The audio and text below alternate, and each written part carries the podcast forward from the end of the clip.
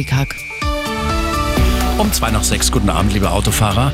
Auf der A94 nach Passau liegt ein Gegenstand äh, zwischen am Moosfeld und Riem. Bitte Vorsicht. Ostumfahrung nach Salzburg. Viertelstunde mehr einplanen zwischen Kreuz Nord und Kirchheim. Kreilerstraße zwischen Siegsdorfer Straße und Groschenweg. Immer noch gesperrt nach einem schweren Unfall. Und ansonsten Berufsverkehr. Gute Fahrt überall. Der Verkehr präsentiert von Kirsch